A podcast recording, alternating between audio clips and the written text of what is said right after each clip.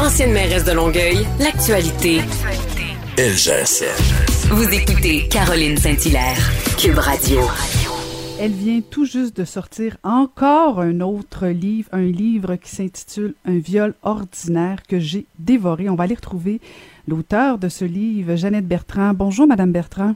Bonjour, je suis très honorée que Ah vous m'appeliez. Ah oui, oui, oui, écoute, mais je, je suis très, très émue.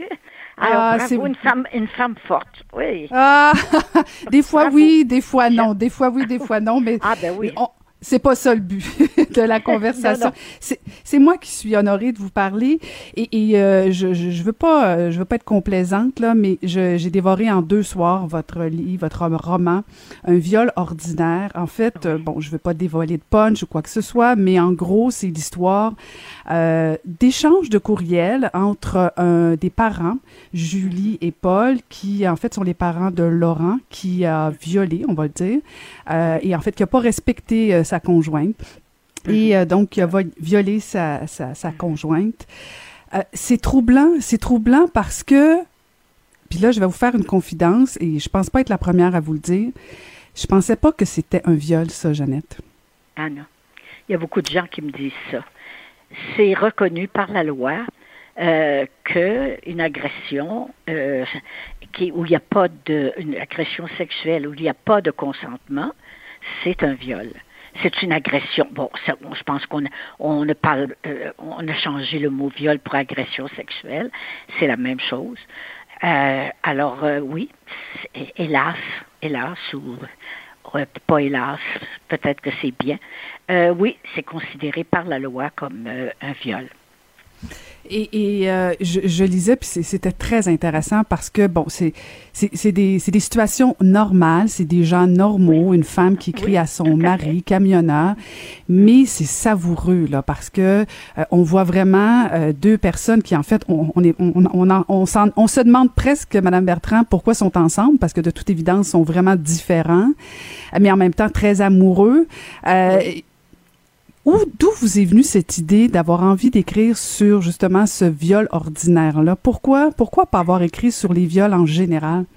Parce que, parce que ça fait des années, des années et des années que je lutte pour l'égalité entre les hommes et les femmes. Et il n'y aura pas d'égalité tant que les hommes considéreront que la femme est leur propriété, leur objet, qu'ils ont le droit de faire tout ce qu'ils veulent, comme dans la porno, et que les femmes n'ont pas un mot à dire. Si c'est égal, si on est égal, on dit, ben, ça, j'aime moins ça, ça, j'aime ça, ça, je veux pas. Et je pense que les couples maintenant, euh, les, jeunes couples en tout cas, euh, les, euh, les jeunes me disent que c'est très difficile d'être en couple parce que les femmes maintenant exigent l'égalité, exigent le respect. Je sais pas parce que tu as une érection euh, que moi je dois subir des choses que je ne veux pas que d'autres veuillent peut-être.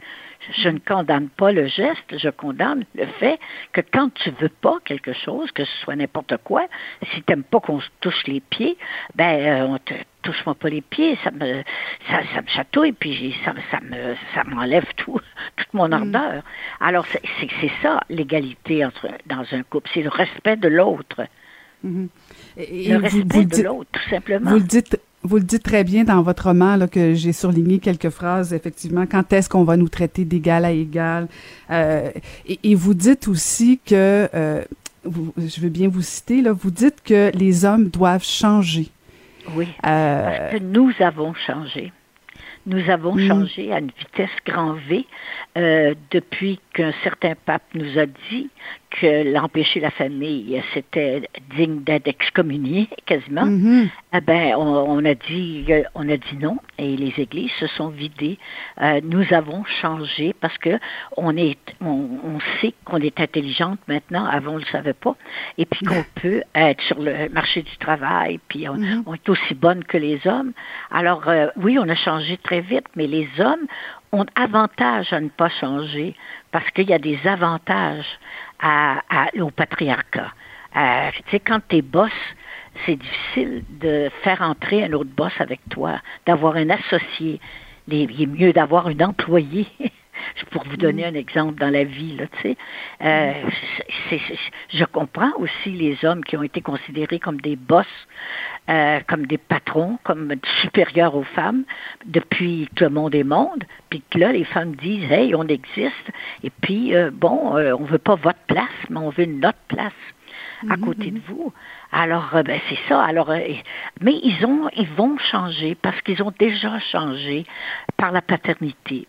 Depuis dix ans à peu près, les hommes ont découvert la paternité et euh, faut pas demander, par exemple, à mes petits-fils qui sont ton père, il faut pas leur demander de de, de, de, de, de, de, de, de- de garder leur enfant. Ils vont dire, ben non, c'est à moi, je garde pas.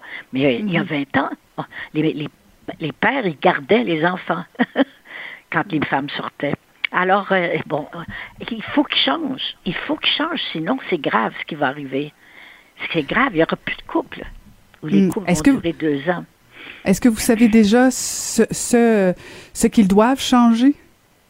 Euh, ce qu'ils doivent changer, oui, ce sera le prochain livre que j'ai. Ah, c'est- un teaser, ça. Oui, oui, oui, c'est ça. Il y a des avenues pour changer. Euh, évidemment, c'est pas moi qui invente tout ça. Là. Moi, tout ce que j'écris, c'est là, j'ai ma recherche là-dessus, j'ai mes sources, j'ai des experts qui me conseillent. Je, je j'invente pas ça là. Parce qu'en fait, c'est ça.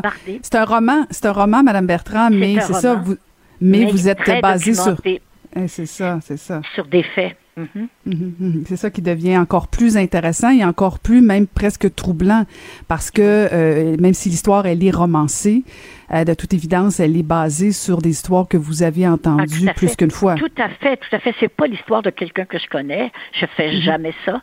Mais euh, les auteurs, on est comme des éponges.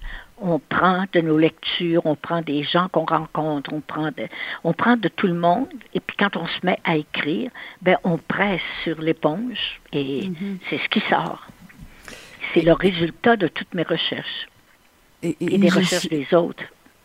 J'ai vraiment envie de vous demander, euh, puis je veux pas, je veux pas faire référence à votre âge là, parce que me semble qu'on on le fait beaucoup. Oui, beaucoup, mais, mais beaucoup. mais beaucoup, puis c'est pas nécessairement euh, important euh, dans le sens où à chaque fois que je vous vois, euh, je me dis c'est pas nécessaire, surtout que mon Dieu, j'ai l'impression que, que- que vous êtes toute jeune et probablement plus jeune que bien des jeunes. Euh, mais qu'est-ce qui fait que vous avez encore envie d'écrire? Pour partager ce que je, que je sais. Je- la transmission, la transmission, les, les êtres humains, on est des gens de transmission. C'est comme ça qu'on a survécu de poissons qu'on était ou de, de, de, de COVID qu'on était. On était Mm-hmm. des bébites, on est sortis poissons, on est devenus des, des hommes. Euh, et, et, et, mais on a un cerveau. La seule différence avec les animaux, c'est qu'on a un cerveau. Et euh, je me souviens d'avoir écrit dans un, un roman, je ne sais pas le troisième ou le quatrième, je ne sais plus, euh, d'avoir écrit des désirs, tout le monde en a, excepté que les êtres humains, on a un cerveau. Parce que si tous les êtres humains écoutaient leurs désirs, tout le monde se jetterait sur tout le monde. Mhm, mhm, mhm. Euh, dans, dans votre livre, euh, puis le deuxième qui, qui est à venir de toute évidence, vous, vous parlez beaucoup aux hommes, vous parlez des Oui. hommes. Est-ce que vous pensez pour eux. Pour eux, est-ce qu'ils vont lire votre livre selon vous? Je ne sais pas. Euh, J'espère. Je doute. Je doute parce que pour un homme, euh, euh, ils veulent pas les vérifier s'ils sont, ils sont des amants parfaits. Alors, selon eux. Alors, euh, pourquoi les vérifier que peut-être il y a quelque chose que je fais pas correct? Hmm. Euh, Peut-être que si le livre, peut-être que si le livre était audio, euh, lu par euh, une femme, euh, peut-être même Par vous, ça- ben oui, ben oui, Ben, peut-être, peut-être, Ça faudrait demander ça, là. que- ben peut-être, peut-être. Oui, oui, peut-être Mhm. que c'est, euh, ça serait plus, ça serait plus confidentiel, peut-être, oui. Mhm, plus intime et plus Oui. effectivement un, un genre de conversation, mais un chuchotement dans l'oreille, des petits, des petits conseils. C'est une bonne idée, Michel. C'est une bonne, bonne idée. Bon, ben excellent. Mais euh, Madame Bertrand, comment ça va sinon au niveau de la pandémie, tout ça? Comment vous vivez le Moi, j'ai fait le le- confinement parce que j'ai, euh, j'ai, j'avais lancé, j'avais fini mon roman, puis j'avais lancé l'idée d'écrire des biographies. Euh, et puis, ça a été entendu par le, le centre Avantage de l'Institut de gériatrie de l'Université de Montréal. Et j'ai reçu cet été 500 euh, biographies que j'ai lues et que ah, c'est extraordinaire. Et donc, donc, à partir de, ah, un petit scoop en passant, à partir de 1er novembre, je vais lire des extraits au centre avantage.ca. Oh, au 1er novembre. Des extraits. Oui, à ça partir tombe du 1er novembre jusqu'à Noël. Ah, ça va faire du bien, ça, à ce mois de, de novembre qu'on appréhende. Oui, oui, oui, oui. Puis ces biographies-là, c'est notre histoire. Hmm. C'est l'histoire qui n'est pas racontée, c'est d'où l'on vient. Il n'y a pas 100 ans, on était comme ça. Alors, c'est ben des gens de, de, 65, 70, 75 qui ont écrit, plus vieux aussi un peu. Et puis, euh, ben, ils parlent de leurs parents. Donc, euh, c'est de là qu'on vient. On vient tous de là. C'est de, notre la misère noire, oui, de la hmm. misère noire et, physique et mentale. Ben peut-être que justement de, de, se replonger dans notre histoire euh, mettra un peu de baume sur les moments qu'on vit actuellement. Qu'il y, a il y a eu des moments plus pénibles ah, au Québec que ce qu'on vit actuellement. Que c'est très très difficile. Euh, je trouve, moi, je trouve difficile de pas voir mes enfants. Mais j'ai six arrière petites filles que je ne vois pas. Euh, la dernière, qui a six mois, elle ne m'a vu qu'avec un masque. Hmm. Et de loin, parce que on était de loin. Alors, tu sais, c'est des grands changements, ça. C'est des grands changements. Et c'est là qu'on s'aperçoit qu'on est, qu'on est grégaire, c'est-à-dire qu'on aime les autres, qu'on aime être ensemble. On, aime ça, faire partie d'un groupe. On, aime les autres, on aime les, les réunions de famille, on aime ça. C'est là qu'on l'a vu. Avant, on pouvait dire c'est pénible d'aller chez papa puis maman là aux fêtes, mais là on va s'ennuyer s'il n'y a pas de fête. Oh, qu'est-ce qu'on va faire s'il n'y a pas de fête? Oh. Non, il faut qu'il y en ait. Il faut qu'il y en ait. En tout cas, euh, merci infiniment de nous avoir parlé, d'avoir pris le temps. Euh, très, très honoré. Euh, j'invite ah, les gens ben, à lire, de vous parler votre livre.